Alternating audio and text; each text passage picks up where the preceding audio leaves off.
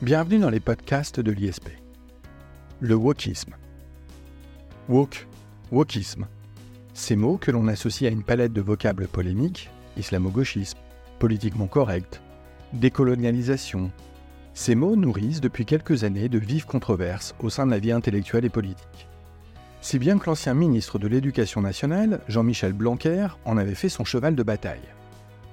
Aujourd'hui, nous ne comptons plus les ouvrages, articles et tribunes, souvent enflammés, consacrés à cette nouvelle querelle des identités. Une nouvelle gauche antiraciste, antisexiste menacerait ainsi la République et la démocratie en faisant la promotion d'une vision identitaire et conflictuelle des rapports sociaux. Et ce, contre l'universalisme de l'humanisme et des Lumières, qui avait pourtant proclamé l'égalité de toutes et tous. Puisque la polémique obscurcit le débat, Face aux difficultés qui consistent à comprendre les termes et dresser les contours de ce débat, nous vous proposons dans ce podcast de revenir sereinement sur cette question. Et pour ce faire, nous avons le plaisir de recevoir David Braque, magistrat et professeur de culture générale au sein de la prépa ISP. David Braque, bonjour. Bonjour Jacob Beribi. David Braque, si vous voulez bien, commençons par le commencement. Une fois n'est pas coutume, en culture générale, il nous faut d'abord examiner rigoureusement les termes du débat que veut dire être woke? Que veut dire wokisme? Alors tout d'abord, euh, Jacob Berébi, je souhaiterais vous remercier de m'accueillir une nouvelle fois euh, sur votre excellente plateforme. Et donc, pour répondre à votre question, je commencerai par dire que ce mot n'a en réalité rien de bien rigoureux. Euh, c'est d'ailleurs souvent un, anathème, quasiment peut-être une insulte parfois dans le débat public, ou parfois inversement, peut-être un badge dont on peut se euh, revendiquer, quoi qu'en réalité, ceux que l'on accuse d'être woke, généralement, se défient plutôt de euh, cette appellation, mais nous y reviendrons. Alors, le mot woke nous vient des États-Unis, vous aurez compris, c'est un mot anglais, et euh, il appartient à l'argot et signifie littéralement éveillé. Donc, c'est une notion qui nous vient des Afro-Américains, on l'a retrouvée dans la bouche des anti-esclavagistes au 19e siècle, dans l'argot noir américain des années 60, on l'a retrouvé dans des chansons d'artistes afro-américains. Bref, l'objet de ce podcast n'est pas d'établir une généalogie euh, précise euh, de, ce mot, mais voilà, c'est simplement pour, le situer. Et en fait, euh, les militants ou les afro-américains, quand on l'utilise, insistent par là sur le fait que lorsqu'ils subissent une injustice, c'est d'abord en tant que noirs qu'afro-américains à cause d'un système de discrimination raciale et en fait, ce qui serait en jeu, mais là encore, je, comment dire, j'aborde rapidement hein, le, système intellectuel qu'il y a derrière ce mot, mais c'est pas tant les comportements individuels que le fonctionnement de la société. Alors, pourquoi? Parce que euh, justement, être woke, être éveillé, c'est être euh, conscient, euh, être sur le qui-vive face aux inégalités, aux discriminations, aux oppressions que peuvent subir d'abord les, les, Afro-Américains, ensuite le mot s'est étendu, et c'est d'ailleurs un mot qu'on euh, a beaucoup entendu euh, dans le, à l'occasion du surgissement du mouvement Black Lives Matter, hein, les vies noires comptent, à partir de l'affaire Michael Brown, parce que vous vous souvenez, Jacob Berebi, c'est un jeune noir américain battu en 2014 par un policier, alors qu'il n'était pas armé. Euh, et je rappelle ici que le jury avait retenu la thèse de la légitime défense et c'est là que ça avait évidemment suscité une très forte vague d'indignation, d'abord dans la communauté afro-américaine et plus largement euh, dans, dans la population euh, états-unienne. Alors, voilà, être woke, c'est être éveillé, c'est être conscientisé, c'est euh, être sensible, attentif aux multiples oppressions, discriminations, dominations que vivent les individus et les groupes en raison de leur couleur de peau, de leur sexe, de leur genre, de leur orientation sexuelle, de leur handicap. Tout ça pour dire que de euh, comment dire l'univers afro-américain, le mot s'est étendu, s'est propagé et euh, beaucoup de mouvements, de minorités sont, sont saisis pour désigner une nouvelle attitude euh, qui est celle justement de l'attention à, ces, cette expérience de discrimination vécue. Et, et c'est un mot intéressant parce qu'on va y revenir, mais il n'a pas d'abord une formulation intellectuel, euh, théorique. Il vient plutôt, euh, alors non pas de la pratique, mais d'univers militant ou du moins de la société, et décrit justement cette expérience concrète de minorités confrontées aux discriminations. Donc, euh, il s'agit plus, pour ceux qui utilisent ce mot, de, se battre pour une égalité juridique entre citoyens, aujourd'hui reconnus hein, dans les sociétés démocratiques, mais plutôt de lever le voile des inégalités, souvent commises ou reproduites de façon inconsciente dans la société. Alors David Bragg, de ce point de vue-là, et si on retient effectivement cette exception, on peine à voir le problème qu'il y a avec le wokisme. Absolument. Et euh, bon, c'est d'abord une euh, peut-être une première distinction euh, que, que, nous souhaiterions faire, enfin que je souhaiterais faire et que nous allons faire avec, avec ce podcast, c'est d'essayer de voir un peu les, les, les, les, différents niveaux de compréhension de, de qu'on peut avoir de, de, ce mouvement. Et effectivement, dans son acception première, le wokisme n'est rien d'autre que la nouvelle forme de, euh, d'attention et de lutte contre les inégalités de race, de sexe, de genre, enfin bref, qui euh, ne prennent euh, plus appui sur une dimension sociale, mais plutôt sur une dimension identitaire. Et d'ailleurs, on ne peut que constater que, l'étendue des discriminations que, qui subsistent dans les sociétés démocratiques, qui proclament pourtant l'égalité de tous devant la loi, et plus encore que l'égalité de tous devant la loi, les, enfin, qui, tendent à, euh, qui tendent à accomplir une égalité réelle euh, des individus au sein de la société démocratique. Et je me permets ici de faire un renvoi à un podcast que nous avions enregistré ensemble sur Alexis de Tocqueville il y a quelques années de cela. Et euh, voilà, je ferme cette parenthèse. Alors, voilà, singulièrement s'agissant du cas américain, parce que c'est vrai que c'est un vocable, c'est une, disposition qui, nous vient d'abord hein, de, la société américaine, bah, il est difficile de nier que le racisme euh, euh, continue à structurer en partie la société américaine à de nombreux niveaux. Alors, il y a, beaucoup, il y a le sujet des violences euh, policières là-bas, qui est très important et qui, à mon sens, mais c'est un autre débat, il ne faut pas tout à fait transposer au cas français. Euh, bon, alors euh, voilà, il y, a, il y, a des gens qui invoquent l'incarcération de masse, les inégalités économiques, l'accès à l'enseignement supérieur. Bon, voilà, il ne s'agit pas ici de faire une radiographie complète des inégalités euh, ethniques au, sein de la société américaine ou de la société européenne, mais de fait, elles subsistent, elles demeurent en dépit des principes que, nous, affichons. Et simplement pour, pour dire un mot du cas français, et euh, au regard euh, du contexte euh, de, notre actualité politique, le défenseur des droits, je rappelle, estime que les personnes correspondant au profil de jeunes hommes perçus comme noirs ou arabes ont 20 fois plus de chances de faire l'objet d'un contrôle d'identité. Il ne s'agit pas de rentrer dans le, dans le cœur ou dans le fond de ce débat, mais, mais, mais, mais ces chiffres, ces, ces, éléments, ces, ces, pratiques, quel que soit euh, ce qu'on peut mettre derrière, eh ben, nourrissent euh, ce sentiment et d'ailleurs attestent d'une réalité que euh, subsistent des inégalités dans nos pays qui ne se fondent pas seulement sur des critères économiques, mais aussi sur des critères qu'on qualifie de raciaux aux États-Unis, qu'on qualifierait d'ethniques ou de culturels chez nous, bref, sur l'identité des uns et des autres. Alors, ça n'a rien de bien nouveau, euh, David Bragg, vous en conviendrez, les inégalités existent. Il ne s'agit pas de les banaliser, ni même de les accepter, mais euh, néanmoins, elles constituent une réalité. Et cette réalité n'est pas nouvelle, on l'a dit. Euh, or, on voit bien aujourd'hui une exacerbation des revendications identitaires. Au cours des dernières années, c'est flagrant. Mais la question de l'antiracisme, la question du féminisme, la question de l'oppression, je répète, n'est pas nouvelle. Alors comment expliquer ce mouvement? Absolument. Alors, elle est absolument pas euh, nouvelle, vous avez tout à fait raison, et euh, elle structure l'histoire euh, des sociétés démocratiques, et je mentionnais au début de nos échanges les mouvements anti-esclavagistes au début du, au cours du 19e siècle américain. Voilà, pas une longue généalogie, mais, mais donc c'est vrai qu'il y, a des facteurs, disons, de, continuité, mais il y a quand même des ruptures euh, qui euh, forgent une, euh, qui construisent une spécificité de, de, de, ce mouvement.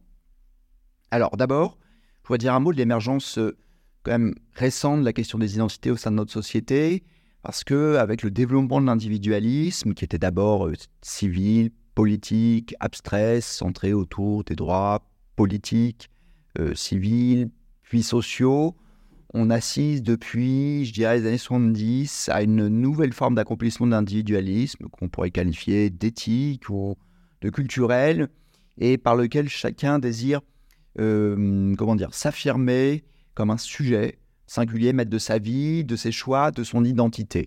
Effectivement, la thématique du choix de son identité, il y a la thématique de l'affirmation de son identité, et euh, il y aura une forme de droit à l'authenticité personnelle euh, qui fonderait le développement voilà, de droits culturels, des individus, de reconnaissance, des minorités. Voilà.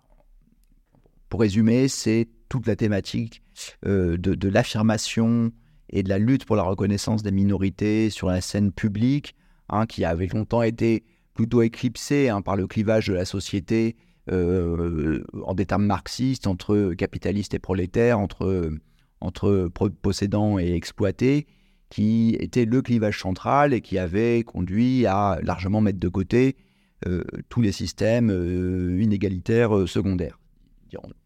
Et donc cette dynamique de la reconnaissance, qui est une forme accomplie hein, de, de l'individualisme moderne, on peut la penser avec un philosophe qui s'appelle Axel Honneth, Hein, qui, a introduit la terminologie de euh, la lutte pour la reconnaissance dans les années 90. Et c'est la logique par laquelle, enfin, ce qui, ce qui, expose Axel Honnête, c'est que dans les rapports sociaux, bah, les rapports sociaux sont motivés par une recherche de reconnaissance. Hein, ces figures, le social, dans la relation de couple, et que nous serions en quelque sorte toujours en quête d'estime, de respect. Et donc, la nouvelle phase de l'individualisme, ce serait une phase accomplie de cette quête de reconnaissance des individus dans leur identité personnelle, qu'elle soit euh, ethnique, culturelle, de genre, euh, d'orientation sexuelle, etc., etc. Et ce qui conduit les individus à demander et exiger de la société, bah, non seulement qu'elle ne les opprime pas, mais en plus qu'elle reconnaisse la euh, plénitude de, droits, d'exercice, de, enfin, d'exercice de vie de, de, ces identités particulières. C'est un mouvement de fond de notre société. Et donc, euh, par ailleurs, on peut dire aussi que, que l'identité, c'est quand même assez largement imposé dans le débat public depuis les années 80, et c'est pas du tout que le fait de la gauche. Hein. Alors, vous vous souvenez, euh, Jacob Bérébi, de, du débat lancé par Nicolas Sarkozy sur, sur l'identité nationale, il avait installé un ministère dédié, si on remonte un peu dans les années 80, il y avait toute une interrogation sur la mémoire. Et l'historien Pierre Nora, pas du tout un historien euh, identitaire, mais qui avait écrit un ouvrage célèbre qui s'appelle Les lieux de mémoire. Tout ça pour dire que depuis quarantaine d'années maintenant, l'identité, la mémoire, cette dimension-là de la vie collective s'est imposée dans le débat public et plutôt à l'initiative de la droite le plus souvent. Mais voilà, c'est quand même quelque chose qui est présent dans le débat public et euh, troisième élément que je souhaiterais souligner sur, sur, sur, les ruptures hein, qui mènent aussi à. qui, qui, font quand même les. qui, qui posent les, les, bases hein, de, de, de, ce mouvement, eh bien, il y a une sorte de, de, changement de braquet des mouvements antiracistes qui, dans les années 80, étaient très largement universalistes. Hein, c'est-à-dire que la dénonciation des inégalités s'articulait à une conception universaliste de l'homme, qui, est celle des Lumières, et selon l'idée que les différences sont secondaires par rapport à notre commune humanité et qui nous rend chacun titulaire de droits égaux, et que donc en fait, il faut en revenir à la promesse initiale, qui est celle d'égalité pour toutes et tous, et l'étendre à chacun des individus, peu important leur détermination voilà, ethnique, culturelle, ainsi de suite. Donc euh, y avait, il y avait, il y avait euh, euh, l'antiracisme, c'était euh, voilà, la poursuite du combat des Lumières, euh, d'un combat des Lumières inachevé. Alors, je vais vous poser une question euh, après que vous ayez mis en évidence ces trois fondements. Qu'est-ce qui a changé justement pour en arriver à la situation actuelle? Alors, il y, a deux éléments à mon sens. Un élément de fait et un élément intellectuel. L'élément de fait est très simple, c'est un élément, je dirais, de stratégie militante. C'est que la thématique de la lutte pour les droits des minorités commence maintenant à être relativement ancienne. Euh, et si on prend le cas des États-Unis, l'égalité des droits fut proclamée par le Civil Rights Act de 1964, hein, qui interdit la discrimination basée sur la race, la couleur, la religion, le sexe ou l'origine. Et euh, donc 1964, euh, ça fait tout de même 60 ans maintenant. Et il y a un constat, c'est que, enfin, pour les militants et, pour les minorités, c'est que bah, les, les, promesses d'égalité sont toujours pas achevées. Et donc, tout simplement, il y avait une articulation de ces mouvements largement autour de principes des Lumières, d'un principe universaliste, hein, que nous sommes tous titulaires de, droits échos, qu'en fait il faudrait achever la, la, la, titulaire, enfin, comment dire, achever le projet des Lumières et rendre chacun titulaire de, de ses droits au nom de notre commune humanité. Et en fait, 60 ans après, pour le cas américain, peut-être un peu. Enfin, bon, la question se pose différemment dans le cas français, mais il y a eu les mots, voilà, touche pas à mon pote, SOS raciste, des années 80. À un moment, il y a peut-être une fatigue militante de se dire que, en dépit des combats menés, bah, ça n'a pas marché. Et que, bah, nécessairement, quand euh, un combat son, son, s'essouffle ou ne marche pas bien, ben, ça peut conduire à remettre en question sa doctrine intellectuelle, son programme d'action, et peut-être aussi une insatisfaction compte tenu de la lenteur du processus réformiste propre aux, démocraties libérales. Et il y a des gens qui commencent à dire, bah voilà, est-ce qu'il ne faut pas avoir recours à la force? Est-ce qu'il ne faut pas radicaliser notre, notre, notre logiciel intellectuel? Bon voilà. Tout, tout, mouvement qui triomphe pas peut avoir tendance à se radicaliser. Voilà, c'est, un élément de fait. Du point de vue des idées, et voilà, je pense que là, c'est le moment où on va rentrer un peu dans, dans le cœur de notre sujet, mais il y a eu justement ce changement de logiciel et les jeunes militants du nouvel antiracisme insistent aujourd'hui davantage sur le différents de genre, de race, de sexe, d'orientation sexuelle pour lutter contre les discriminations et ils appréhendent les individus au prisme d'identité croisée, en intersection, comme ils disent, on va y revenir, auxquels ils seraient assignés, ce qui conduit leurs opposants à les taxer d'identitarisme. Alors, David Brack, il y, a plein de choses sur lesquelles, effectivement, nous allons revenir dans ce que vous venez de dire, mais euh, le premier constat que l'on peut faire, c'est donc que ce mouvement woke, euh, c'est un mouvement militant et c'est un mouvement ancré dans la société. On peut aussi remarquer qu'il articulait des courants intellectuels, euh, et j'aimerais qu'on en dise un mot tout de suite. On entend parler, je vous prie d'excuser mon accent anglais, mais on entend parler de Critical Race Theory. Qu'est-ce que c'est? Alors, euh, ne vous excusez pas, euh, Jacob Berebi, et euh, vous me permettre de traduire pour nos auditeurs. c'est la théorie critique de la race, hein, dans sa traduction française. Et c'est un peu le, je dirais, le, nouveau logiciel intellectuel de, de, ces mouvements. là, effectivement, on passe de, mouvements militants, on va aborder le, logiciel intellectuel qui a, qui a derrière tout cela. Et je dirais que si on monte en généralité, on, euh, désigne par euh, la théorie critique de la, de race euh, toutes ces familles de pensée qui prennent justement pour objet la question des oppressions, des discriminations, et qui les posent, qui posent le problème d'une manière spécifique, et qui tient à la chose suivante, c'est de considérer l'universalisme comme une invention piégeuse de la blanchité.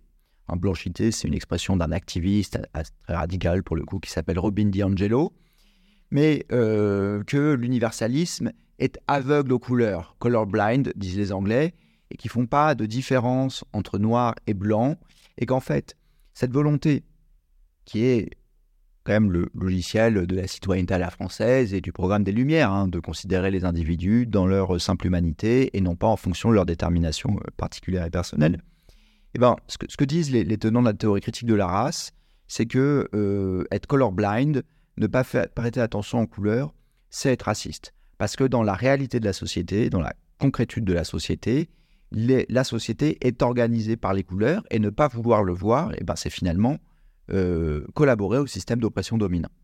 Et donc, pour les tenants de la Critical Race Theory, les races existent et le nier revient à nier le racisme réel en se cachant derrière l'universalisme de principe. Alors évidemment, ici, je vais faire référence à la fois euh, eh bien, à, mon éducation, qu'elle soit euh, culturelle, culturelle ou scolaire, mais et puis aussi à un débat qu'on a au sein de l'ISP. Et là, je fais euh, immédiatement un petit clin d'œil à notre ami Stéphane. ça pose le postulat que les races existent. Or, ce mot a pourtant été plus que disqualifié euh, depuis 1945, euh, il y a même eu une éducation pour euh, justement que on arrête de raciser tous les discours, le débat et la société. Il a même été affirmé que les races n'ont aucune consistance scientifique. Absolument. Alors, ce que, disent les, tenants de la Critical Race Theory, c'est que ils disent pas que les races ont une existence euh, biologique. Ils disent que les races, elles sont sociales, hein, que c'est une construction sociale et qu'elles existent de fait. C'est pas qu'ils ne le souhaitent, mais que c'est un, fait de, société, un fait social et qu'il convient de le considérer comme tel. Et donc, ce qu'ils nous disent, c'est que la race est une construction sociale qui est utilisée pour opprimer et exploiter les personnes de couleur. Hein. Il ne s'agit pas de racisme biologique comme au XIXe siècle, comme au début du XXe siècle, jusqu'à la Deuxième Guerre mondiale, mais d'une notion de sens social qui sert à décrire l'assignation de certaines personnes à une identité qui fonde des perceptions ou des comportements racistes. Et l'assignation de certaines personnes à une identité se fait évidemment en fonction de la couleur de peau. Et c'est de là que vient le vocable racisé, qui est un participe passé. Et donc, il y a une utilisation de la forme passive, c'est-à-dire que les gens de couleur, dans la société, sont racisés de fait, c'est-à-dire que euh, est associé à la couleur de leur peau un système de perception et d'oppression. Et l'origine de cette critical race theory, ce sont des professeurs de droit à Harvard Kimberly Crenshaw, Derek Bell dans les 70-80 qui ont cherché à comprendre pourquoi, en dépit des lois sur les lois, des droits civiques, les inégalités raciales persistaient et se reproduisaient. Et Derek Bell, par exemple, dans les années 80, il constatait qu'il était le seul noir de l'école de droit d'Harvard. Et donc, ils sont parvenus à cette idée que le racisme n'est pas un phénomène personnel, réductible à une, anomalie, mentale, enfin, ce n'est pas un problème moral, de perception, de cognition, mais c'est un problème social. C'est l'idée que euh, la société est fondée sur un mécanisme, sur un ordre, sur un système qui maintiennent les hiérarchies de l'ordre colonial, explique la persistance d'un racisme quotidien. Et c'est finalement l'idée d'un racisme sans raciste, selon l'expression d'Eduardo Bonilla Silva. Et donc, c'est l'idée que le racisme, c'est plus le fait de comportements individuels, mais c'est la structure même de la société, intériorisée par les individus, et c'est euh, ce qu'on retrouve dans les, euh, les, expressions de racisme institutionnel, de racisme systémique. Euh, voilà. Et donc, le racisme, c'est avant tout un rapport social, un système de domination qui exerce sur des groupes racisés par le groupe racisant, et se manifeste non pas par des actes racistes. Alors, évidemment qu'il y a toujours des actes racistes, des violences racistes, des paroles racistes, mais des petites discriminations, des petites agressions du quotidien qui forment une expérience commune de la discrimination. C'est les discriminations à l'embauche, qui sont peut-être parfois pas volontaires ou pas parfois conscientisées, mais simplement le fait qu'un recruteur, alors dans l'hypothèse que nous décrivons blanc, ben, reçoit des CV et que spontanément, sans même se rendre compte, euh, il va être plutôt porté à sélectionner les noms, enfin, ou à mettre de côté les noms, euh, alors dans un contexte français, euh, arabes, euh, noirs, euh, enfin africains, euh, pour sélectionner les, noms de consonance françaises historiques. Voilà, au logement, face à la police, et que c'est le reflet de petites pratiques structurelles concrètes, des représentations qui sont attachées à une certaine perception de l'identité. Et c'est ça qui a conduit un auteur nord-américain à la fin du XIXe siècle, Webb Dubois, à considérer que les Blancs ont un privilège, car eux ne sont pas victimes de la discrimination. Encore une fois, euh, je ne veux pas manquer d'humilité par rapport à toutes les études qui ont été faites en l'occurrence, mais euh, j'ai quand même le sentiment, euh, c'est encore une fois mon éducation, hein, que c'est une vision un peu simpliste de la situation. Alors, sur l'expression de privilège blanc, moi je, je vous rejoins parce que à la fois, vous comme moi, euh, Jacob Bérébi, on voit très bien ce que ça veut dire. Hein, que quand on nous dit, quand Web Dubois dit que euh, c'est pas pareil d'être blanc que d'être noir ou arabe dans des sociétés euh, européennes ou, ou nord-américaines. il viendrait à personne de sensé le nier. Mais en même temps, cette expression est un peu trompeuse, il me semble, parce que les discriminations que subissent une partie de la population, elles n'ont évidemment pas pour effet d'installer l'autre sur un, un piédestal confortable. Et euh, évidemment qu'il y a des pans entiers de la population blanche qui subit, elle aussi, euh, les inégalités, euh, l'oppression, enfin, et qui n'est pas favorisée par le simple fait qu'elle soit blanche. Et plus largement sur le racisme systémique, là encore, on voit bien ce que ça veut dire. Et on voit bien que ça traduit une expérience de la discrimination et le sentiment parmi des populations d'être toujours confrontés aux mêmes mots. Mais en même temps, en termes de, compréhension intellectuelle, il semble que, que c'est un peu, effectivement, c'est un peu lourdingue en fait.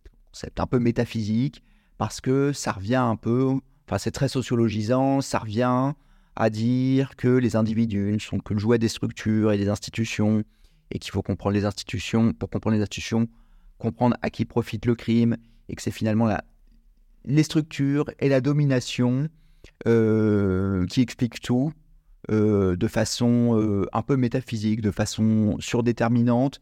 Et on laisse complètement tomber voilà, bah, la nature humaine, les dispositions des acteurs sociaux, les complexités de certaines situations, certaines formes d'interaction sociale, et que finalement, les intentions des acteurs sont négligées par principe, et qu'il y a une forme de grande causalité, simpliste, lourde, surdéterminante, et euh, qu'il s'agit plus de savoir si le racisme a eu lieu et comment, mais simplement de présupposer que les systèmes sont racistes et que toute inégalité et disparité sociale relève du racisme. Alors, alors, encore une fois, dans la critical race theory, il y a de tout, hein, comme tout. Euh, tout n'est pas toujours comme ça, mais c'est vrai qu'il y en a, par exemple, Robin DiAngelo, j'ai déjà dit son nom, euh, va jusqu'à penser que par construction, tout blanc est raciste, jusqu'à preuve du contraire. Voilà. Donc, effectivement, quand, on parle des, dérives du wokisme, ça peut mener à ça. Euh, et, le problème, c'est que si on postule que la société est raciste, mais qu'il n'y a plus de, de racistes, mais que c'est la société qui est raciste, et eh ben c'est en fait c'est la société elle-même qu'il faut détruire, tout simplement. C'est plus lutter contre des comportements, mais il faut abattre la société parce que, euh, euh, en fait, le fonctionnement normal de la société blanche, c'est d'être raciste. Voilà. Donc, ce qui ne veut pas dire par ailleurs, hein, dans, la critique qu'on peut en faire, que ne peut pas y avoir de routinisation de pratiques discriminatoires, évidemment qu'il y en a, et voilà. Mais je pense que c'est un concept qui permet à beaucoup de gens de se retrouver, et en même temps, intellectuellement, il me semble un peu, un peu étouffant, en fait, tout simplement. Alors c'est très clair, David Bragg, merci. Euh, avançons si vous voulez bien. Euh, vous avez évoqué la notion euh, tantôt, je voudrais qu'on revienne dessus. On entend également parler aujourd'hui d'intersectionnalité des luttes. Est-ce que vous pouvez nous expliquer ce dont il s'agit? Tout à fait. Alors c'est un concept inventé par une juriste américaine, une professeure de droit qui noire américaine, qui s'appelle Kimberly Crenshaw, et qui euh, indiquait par là que, euh, en fait, les, euh, les, discriminations, les oppressions, elles ne se réduisent pas à une compréhension unique, c'est-à-dire elles, elles peuvent se cumuler, elles peuvent s'articuler au, carrefour de la race, du sexe, de la classe. Hein. et dans un article de 1989, elle constatait que ça, vient du droit, hein, et c'est assez intéressant que comment dire, les, euh, dans les procès en discrimination intentés par les employés noirs contre de grandes entreprises, eh ben, dans les formulaires, elles pouvaient invoquer un seul critère à la fois, hein, ou le fait d'être une femme, ou le fait d'être noire, mais pas les deux. Or, ce que voulait dire Kimberly Crenshaw par là, c'est qu'il y a une expérience d'oppression spécifique euh, dans le fait d'être une femme noire qui ne serait et qui n'est pas la somme du racisme et du sexisme. Il y a une oppression spécifique c'est l'idée que les inégalités se croisent et se multiplient. Et, et là encore, c'est une idée intéressante dans son principe. Parce que c'est vrai qu'on avait tendance jusque-là à penser, bon, bah, il y a l'oppression de classe, il y a l'oppression des femmes, il y a l'oppression des Noirs. Or, les gens de fait, et si on écoute des témoignages, bah, se vivent au carrefour de ces identités, et on comprend bien que c'est pas la même chose d'être une femme noire que être une femme blanche. Et bon, je ne vais pas commencer à déployer ce, spectre parce que le problème, euh, c'est que il y avait voilà une issue un peu ouverte en son principe, mais qui est devenue parfois quelque chose d'un peu dogmatique et qui conduit à le déployer dans des croisements de systèmes d'oppression où à un moment, bon, voilà, ça donne le sentiment de mener un, un, peu nulle part, et puis ça devient, puis ça devient, ça arrive à des trucs un peu, un peu délirants. Voilà, on va dire qu'un blanc ne peut pas traduire l'œuvre d'une femme noire. Euh, on a entendu des professeurs nous dire qu'un homme blanc ne peut pas avoir raison contre une femme noire. Et donc, si c'était une idée intéressante pour comprendre hein, le vécu des gens, bah, parfois ça arrive à voilà, une sorte quand même de, réduction des individus à des appartenances croisées, euh, là où l'universalisme, justement, affirme l'ouverture, hein, que, que l'humain possède en tant qu'individu des qualités qui sont secondaires, et, euh, mais auxquelles on ne peut jamais le réduire, parce qu'on fait tous partie d'une communauté humaine. Et voilà, donc intersectionnalité, c'est intéressant, ça donne lieu à des dérives qu'on voit dans les médias. Autre point qu'il nous faut envisager pour bien comprendre ce dont nous parlons, euh, il faut également évoquer les études postcoloniales. Alors, les études postcoloniales, elles sont nées avec le mouvement de décolonisation, et en fait, bon, en quelques mots rapides, elles ambitionnent de donner la parole aux populations ignorées par l'histoire officielle, et c'est largement né effectivement après la décolonisation. Euh, et c'était l'idée pour ces penseurs qui viennent souvent d'Amérique du Sud, on peut penser au sociologue péruvien Hannibal Quijano, euh, et qui avait lui défini le terme de colonialité pour penser la domination de l'Occident moderne sur le monde et, euh, l'occultation de l'autre hein, dans le reste du monde. Et les penseurs décoloniaux insistent sur l'idée que voilà, bon, si, je le dis très simplement, c'est que l'Europe a conquis le monde et a imposé son système, sa vision du monde de façon violente, et ce qui a conduit à exclure les autres non-européens euh, de l'histoire officielle, des représentations officielles, euh, et, euh, et, finalement, c'est l'idée qu'il faut penser autrement l'altérité, remettre en cause la grande partition instaurée en Europe après 1492 euh, entre la civilisation européenne et les autres. Voilà, là encore, ça vient de, personnes qui ont fait l'expérience d'être à côté du monde, hein, l'expérience de vivre suivant des valeurs qui n'étaient pas les leurs. Et Là encore, dans le décolonialisme, il y, a des, euh, y y a des franges radicales. En France, on a Auria Boutelja, porte-parole du Parti des indigènes de la République. Enfin, c'est un délire identitaire et raciste. Quand on lit ses livres, c'est absolument abominable. Mais euh, où euh, chacun, enfin voilà, il y a une sorte de guerre des races, hein, et, et il faut. Et il n'y a pas de dialogue possible entre euh, les héritages de la domination blanche et, euh, euh, ce qu'elle appelle les, indigènes. Bon. Et à l'origine, ce sont des mouvements qui entreprennent, dans un contexte historique particulier, de penser la déseuropéanisation du monde et qui d'ailleurs donne lieu à beaucoup de, de, controverses au sein même de ces mouvements. Hein. Est-ce qu'il faut essentialiser ou historiciser les groupes sociaux hein, C'est-à-dire, est-ce qu'il faut les réduire à une essence ou essayer simplement de comprendre comment ils se sont développés dans l'histoire. Est-ce qu'il faut privilégier le critère de race ou ethnique plutôt que les critères euh, de classe ou d'écriture sociaux? Est-ce qu'il faut euh, avoir une logique communautaire de repli de chaque communauté, sur elle-même ou avoir une vision de dialogue plus universaliste? Bon, voilà, ce sont des mouvements complexes.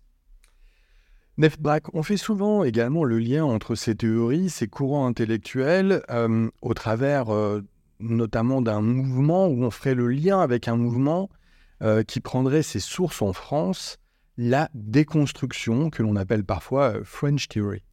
Tout à fait. Alors, on attribue souvent le mouvement woke à, un effet de ce que l'on appelle la French Theory. La French Theory, c'est rapidement la réception, la réinterprétation américaine des philosophies de la déconstruction portées par des grandes icônes françaises, Jacques Derrida, Gilles Deleuze, Michel Foucault, Félix Guattari, on peut penser à Lacan aussi.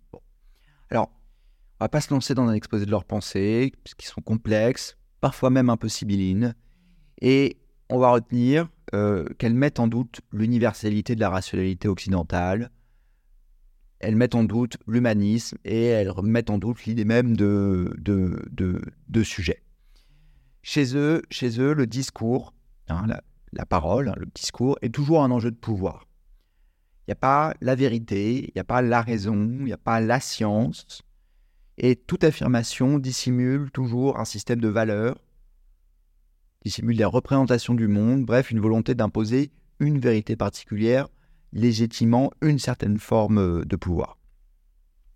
Et donc, tout savoir, tout pouvoir, toute hiérarchie sont des constructions sociales qui arrangent certains intérêts, et tout imposé à partir d'un point de vue particulier qui dicte euh, le métadiscours sur la société et naturalise les inégalités.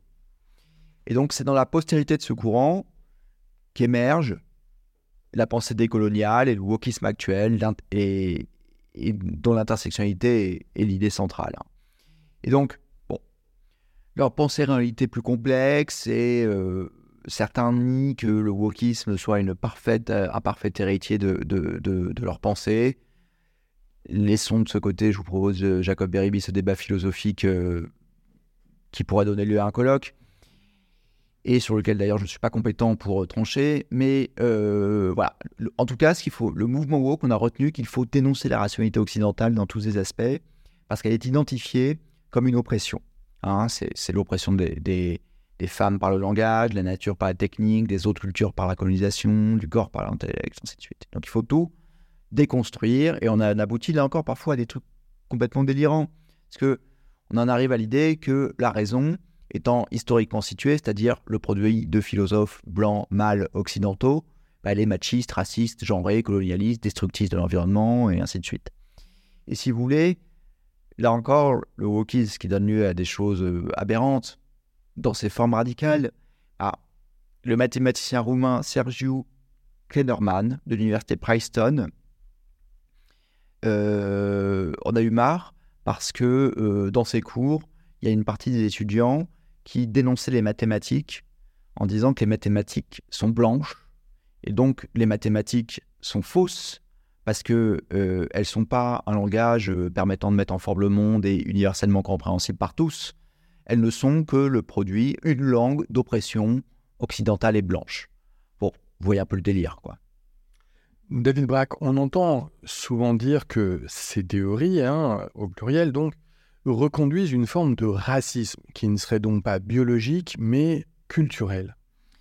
Alors effectivement, ce qu'on leur reproche, c'est d'être complètement obsédé avec l'identité. Et, voilà, l'identité, ça représente quand même l'héritage, la filiation, la symbolique du sang, des ancêtres, de des origines, de la mémoire. Et même s'ils disent que l'identité n'est pas justement un héritage biologique, mais une construction sociale, c'est vrai que dans le discours woke. Pas très confortable avec ce mot parce que, comme on l'a déjà dit, woke, ça veut dire beaucoup de choses. Mais bon, dans le discours woke, acceptons cette euh, réduction. Euh, voilà, on, entend parler d'identité tout le temps. L'espace du savoir est complètement euh, saturé par l'identité. La compréhension des rapports sociaux est complètement saturée par l'identité. Et tout est réduit à la question de voilà, la, question qu'on posait dans les années 60, d'où parles-tu hein? Et là, c'est plus d'où parles-tu, est-ce que tu es un bourgeois ou un prolétaire, c'est d'où parles-tu, est-ce que tu es blanc, est-ce que tu es homme, est-ce que tu es cisgenre, est-ce que tu es hétérosexuel, homosexuel, queer?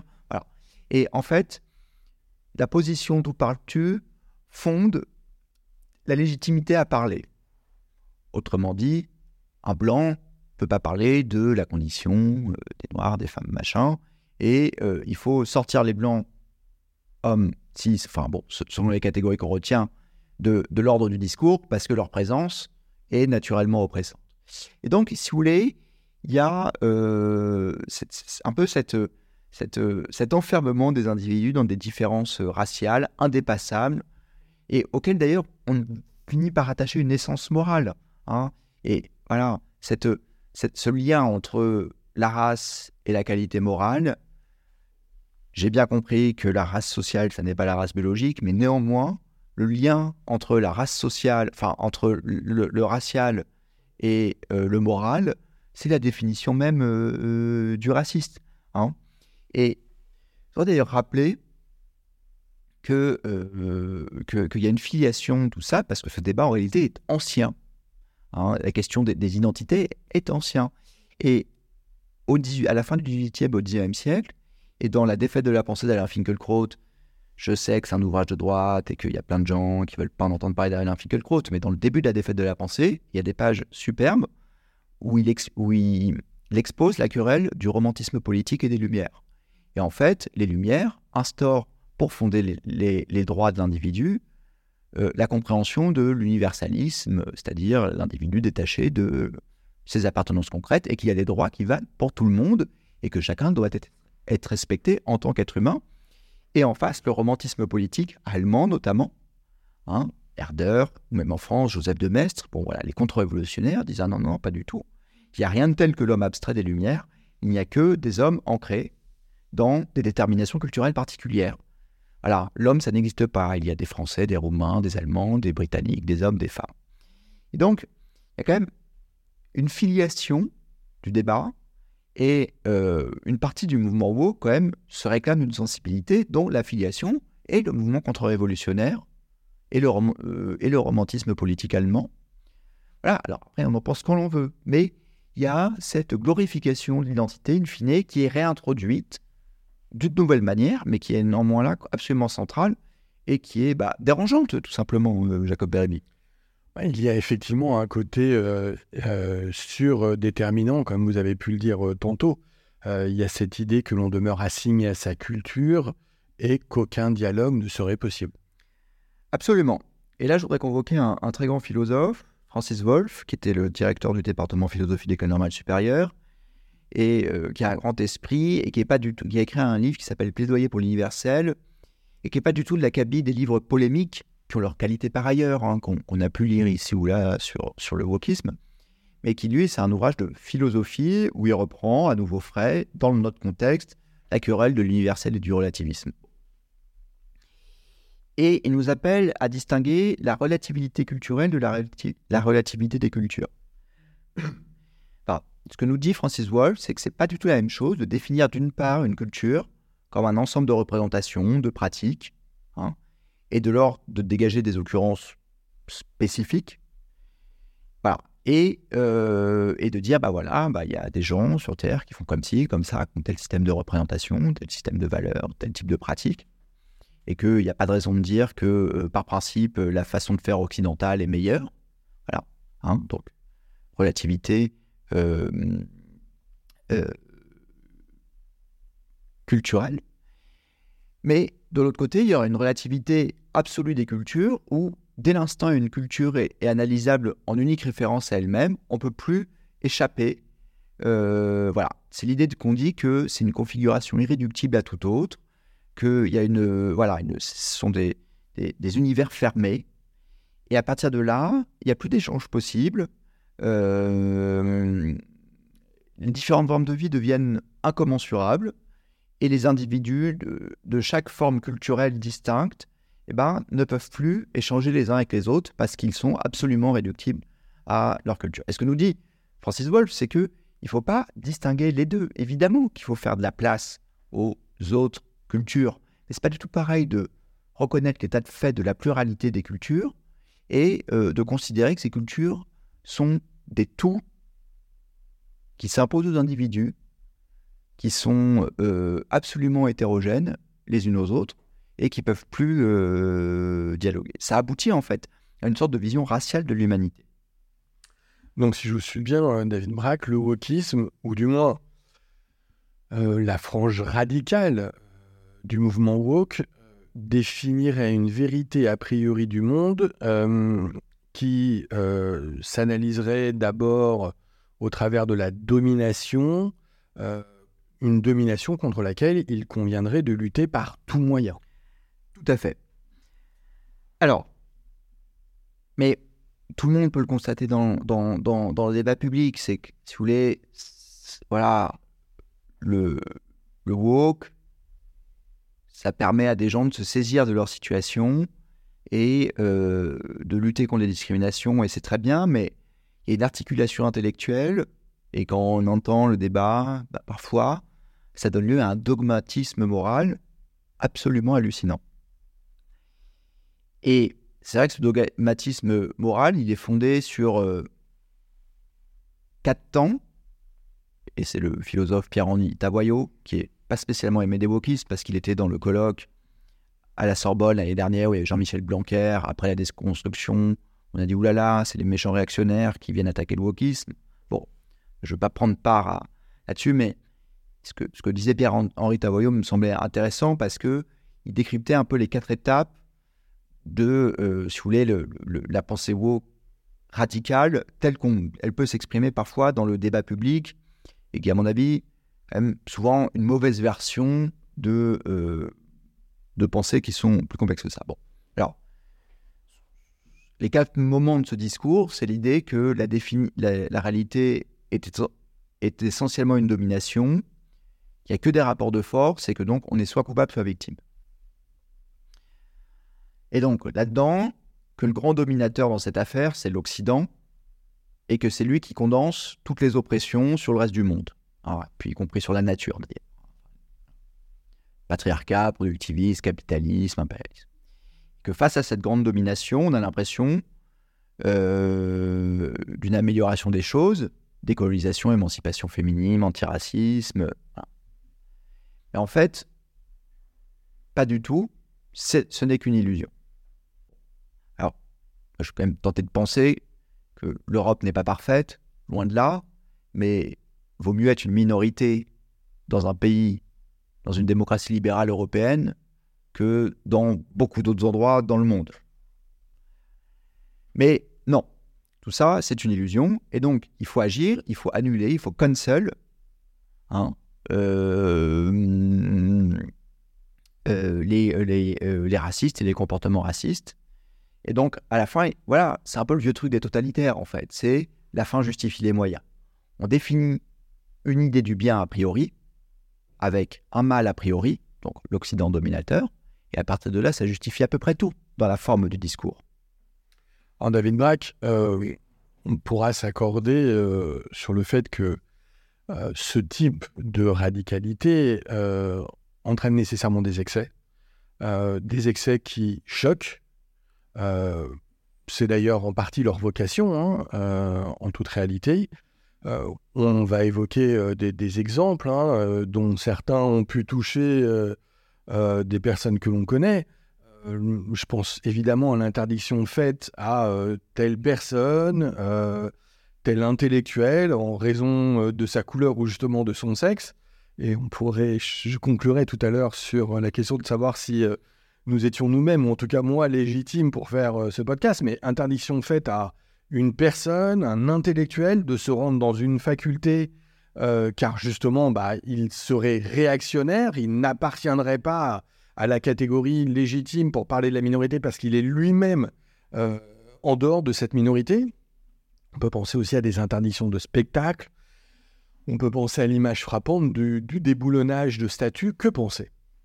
Alors, c'est vrai que euh, derrière la bienveillance face aux discriminations, on voit un discours sectaire et qui entend rétablir l'espace des opinions justes hein, en éliminant les options contraires au nom de une idée du bien.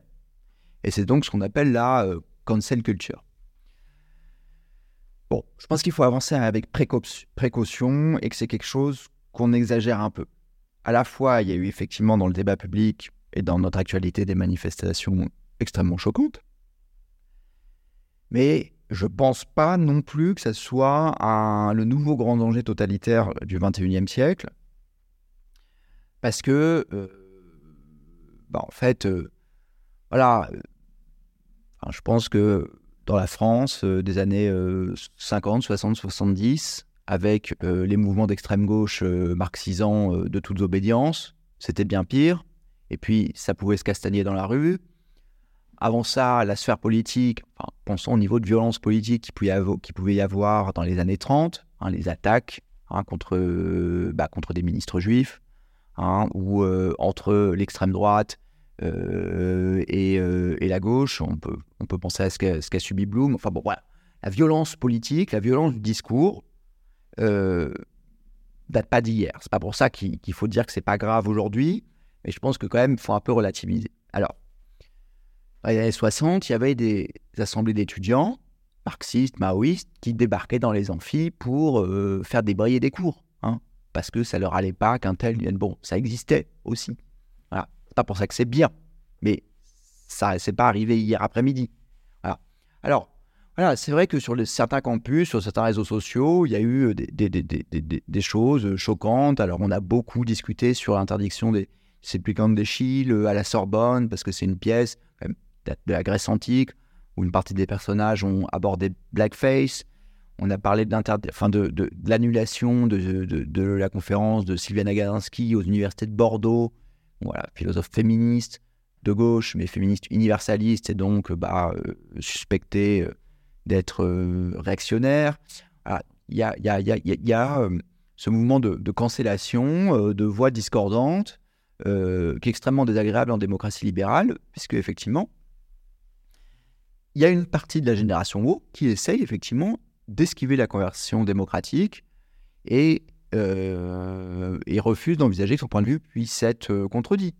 Et voilà, ce qui est insupportable, c'est que ça foule au pied les principes de la vie démocratique, la, libre délibération des idées, hein, et euh, l'idée que le bien ne se déduit pas de qui parle. Hein. En démocratie, le bien n'est pas antérieur, le, bien est secondaire.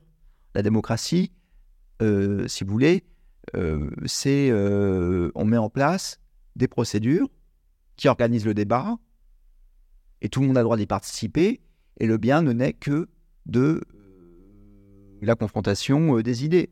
Mais il n'y a pas d'idée a priori de euh, ce que c'est le bien, parce que c'est une idée totalitaire, en fait, l'idée de définir le bien a priori. Voilà. Et, sur la question particulière du, euh, du déboulonnage de statut Alors, ce qui est intéressant, c'est que là encore, c'est quand même, euh, c'est quand ancien. Hein. Si vous voulez, au musée de Cluny, il y a une salle des têtes hein, des rois de Juda, et pendant longtemps, euh, ces, fragments de statue étaient sur Notre-Dame de Paris jusqu'à ce qu'en 1793, les révolutionnaires, euh, répétant de manière symbolique l'exécution de Louis XVI, décident de décapiter ces rois en pierre euh, d'une cathédrale qu'ils voulaient transformer en temple de la raison. Et en fait, ils pensaient que c'était des têtes des rois de France, alors qu'en réalité, c'était des souverains de l'Ancien Testament. Voilà, enfin, et ils voulaient faire table rase du passé. Donc, bon, je dis pas que les révolutionnaires de 93, euh, c'est des exemples à suivre, mais simplement pour dire que le déboulonnage de statut, c'est encore assez ancien et que euh, la société a survécu. Mais voilà, euh, en réalité, là encore, il y a, quand même des pratiques assez hétérogènes sous, le vocable de, de, cancel culture, boycott, déboulonnage de statut, activisme écologiste, antiracisme, appel à lutter contre la misogynie. Et on associe à tout ça un lynchage médiatique et des escalades délirantes qui, euh, euh, à mon avis, en, réalité, il y a des pratiques beaucoup plus hétérogènes que ça et on ne retient que euh, l'écume. Mais bon. L'écume peut-être, mais bah, peut-être que, peut que c'est un symbole, mais ça n'est pas comme ça que. on va dire, on le ressent, on le ressent presque comme un acte de violence.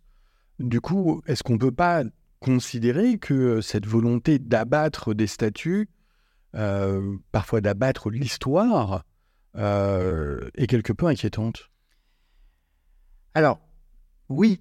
Et c'est intéressant parce qu'aux États-Unis, euh, à plusieurs endroits, et, notamment dans la salle du conseil municipal de New York, on a enlevé la statue de Thomas Jefferson, qui est l'un des pères fondateurs des États-Unis, euh, au nom du fait qu'il euh, était propriétaire d'esclaves. Alors, moi, à mon sens, il ne s'agit pas de dire que Jefferson était un être parfait, que sa vie était sans tâche. D'ailleurs, il a beaucoup écrit pour dire que l'esclavage, enfin bon, je ne sais pas s'il a beaucoup écrit, mais il a écrit que l'esclavage était une abomination. Bon, reste qu'il n'a jamais rien fait pour l'abolir et qu'il a même aidé Napoléon à euh, réprimer le soulèvement de Toussaint l'Ouverture à Saint-Domingue. Donc, mais il ne s'agit pas de dire que Thomas Jefferson était un être parfait, mais on peut quand même. Est-ce qu'il faut oublier le fait qu'il a contribué à construire quelque chose de grand, c'est-à-dire le premier régime démocratique du monde moderne?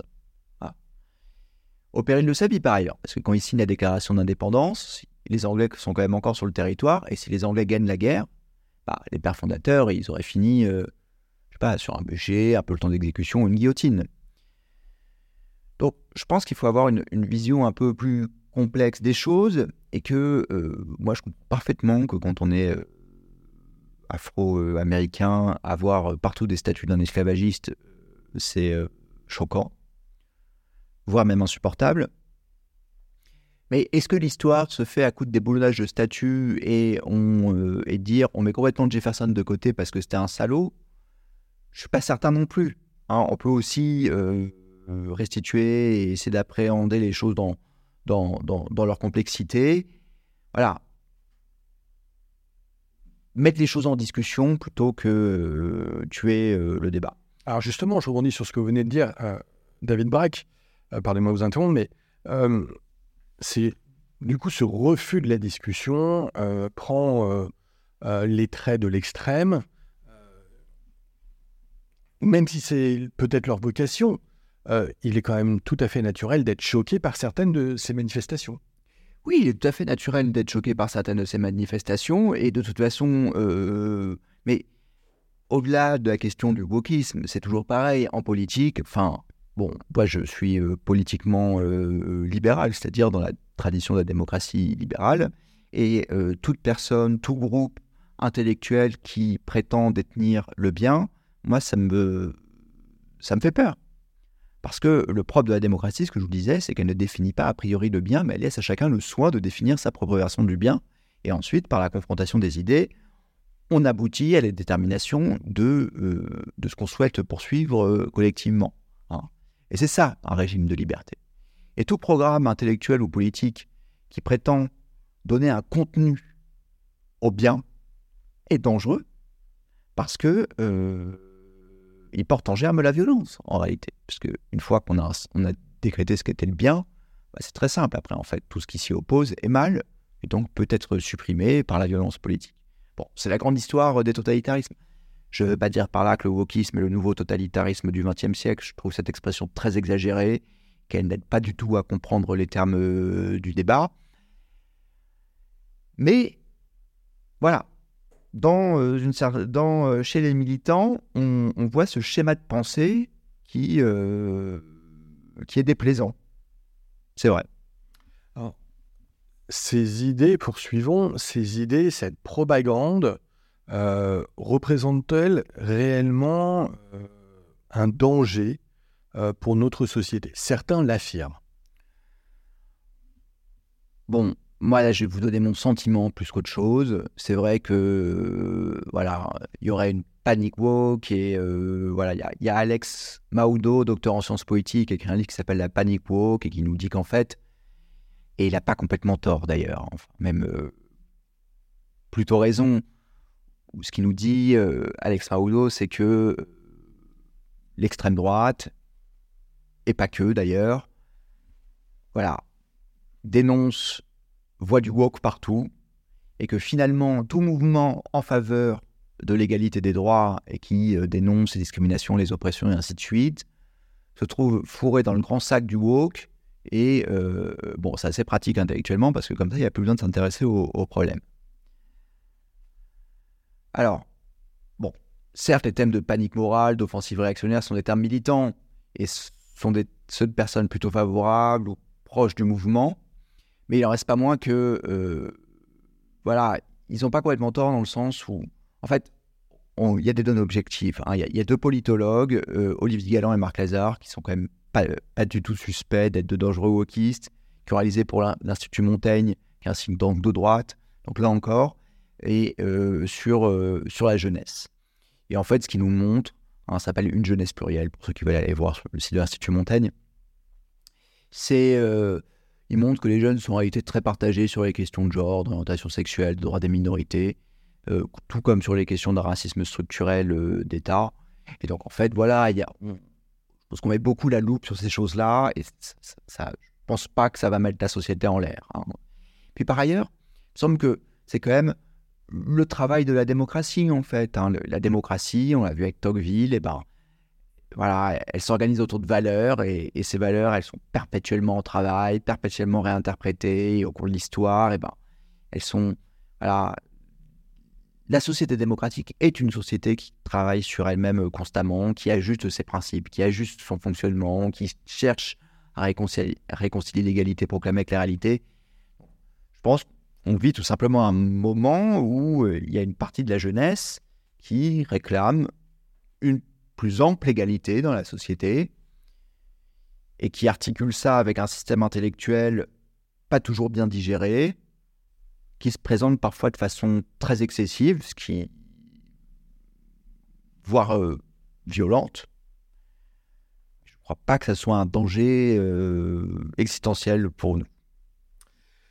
Euh, David Brack, nous approchons de la fin de ce podcast, mais il serait incomplet si nous n'abordions pas l'ennemi désigné du wokisme, à savoir l'universalisme. Alors, l'a déjà évoqué, hein, j'entends, mais comme vous l'avez souligné, l'émergence de la question woke a fait émerger un nouveau clivage entre universalisme et wokisme.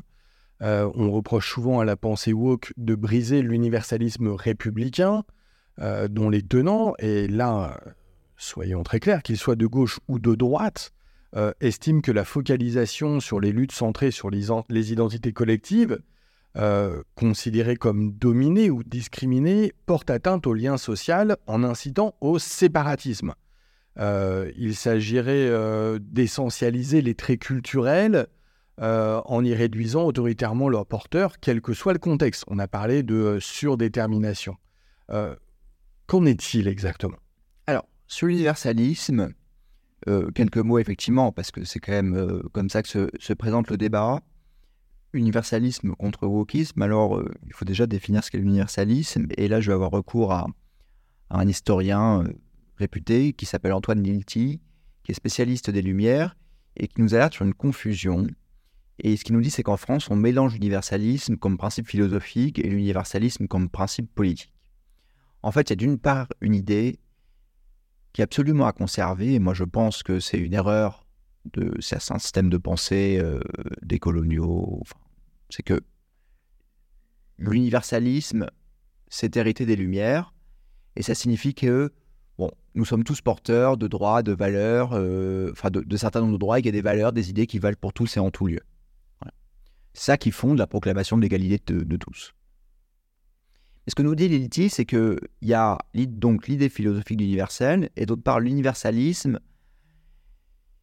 qui pourrait être défini comme un projet politique, et c'est l'idée que la citoyenneté doit se, doit se définir en faisant abstraction de ce qui fait l'identité particulière des individus. Voilà, c'est lié à l'histoire de, la Révolution française, et c'est vrai qu'il faut critiquer l'universalisme au sens politique, tel qu'assimilé à l'histoire républicaine de la France, parce que il a été, de fait, historiquement, le paravent, la justification de la domination impériale. Et euh, pendant longtemps, l'universalisme français est demeuré aveugle aux inégalités réelles au nom de cette, cet universalisme de principe. Donc, on a d'une part le modèle républicain qui a confondu universalisme et, civilisation, si vous voulez. Qui, a, qui, voilà, on avait l'universel des droits proclamé par la Révolution. Après, on a eu l'universalisme du modèle politique qui est devenu l'universalisme de la civilisation française ou occidentale, et qui a, il y a eu un glissement comme ça qui a justifié d'aller taper et coloniser les autres. Là, effectivement, il faut critiquer euh, l'universalisme occidental de ce point de vue-là. Puis par ailleurs, cet universalisme a aussi été le prétexte à dire ah non non, non les identités, les couleurs, tout ça, on, ne regarde pas.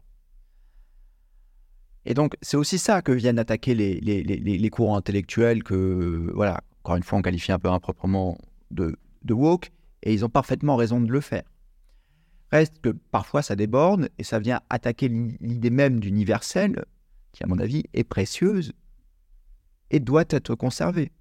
Hein. et d'ailleurs, même Aimé Césaire, dans son discours sur le colonialisme, disait il faut conserver la, la belle et grande idée d'humanisme originelle, telle qu'elle a été formulée par les, penseurs des Lumières, qui par ailleurs pouvait être aussi parfois euh, raciste, enfin plein d'autres choses. Bon, enfin, on va pas faire la critique euh, de les, tous les écrits des penseurs des Lumières, mais il y a des choses comme ça chez Kant.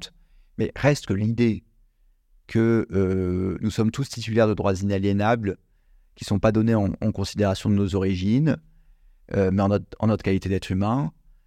L'idée que l'homme est un être libre et perfectible, qu'il a toujours le choix, y compris celui de s'affranchir de ceux qui veulent lui imposer une identité, hein, c'est-à-dire s'arracher aux données. Bah, voilà, c'est universel dans sa formulation philosophique, doit être sauvé, enrichi voilà, de, de, de, l'héritage de 200 ans d'histoire, de confrontation aux autres cultures, et euh, l'universel doit être pluralisé. Mais c'est l'idée de fond qui doit être sauvegardée. David Braque, merci. Euh, merci pour euh, ces éclaircissements. Merci pour la clarté de votre exposé sur des questions bien difficiles. Euh, je tiens simplement à dire que, euh, euh, pour ma part, en tout cas, je suis un homme blanc de 46 ans qui mange de la viande, peut-être un peu trop d'ailleurs, Et, j'entends parfaitement que certaines personnes pourraient considérer en écoutant ce podcast que je n'étais pas euh, le plus à même et euh, le plus légitime euh, pour évoquer la question du wokisme, d'autant plus que dans un effort peut-être d'honnêteté et non pas de conviction, en tout cas pas de, pas de conviction prosélyte, j'ai bien dit que effectivement j'avais une éducation qui tendait vers l'universalisme et de manière très enracinée. Sachez qu'on entend parfaitement, et je crois que c'est le cas de David Braque, je vais parler, euh, toute objection sur les propos que l'on aurait pu tenir euh, dans ce podcast. Mais il est vrai que euh, lorsque l'on a décidé de, traiter ce sujet et lorsque l'on a discuté même de ce sujet, notre conviction s'est faite qu'il fallait être parfaitement authentique et honnête. Et voilà ce que l'on a pu produire à cette fin. Bref, merci David Braque. Merci Jacob Berebi. Au plaisir de nous retrouver dans les podcasts de l'ISP. Au plaisir partagé. Merci à tous, au revoir. Au revoir.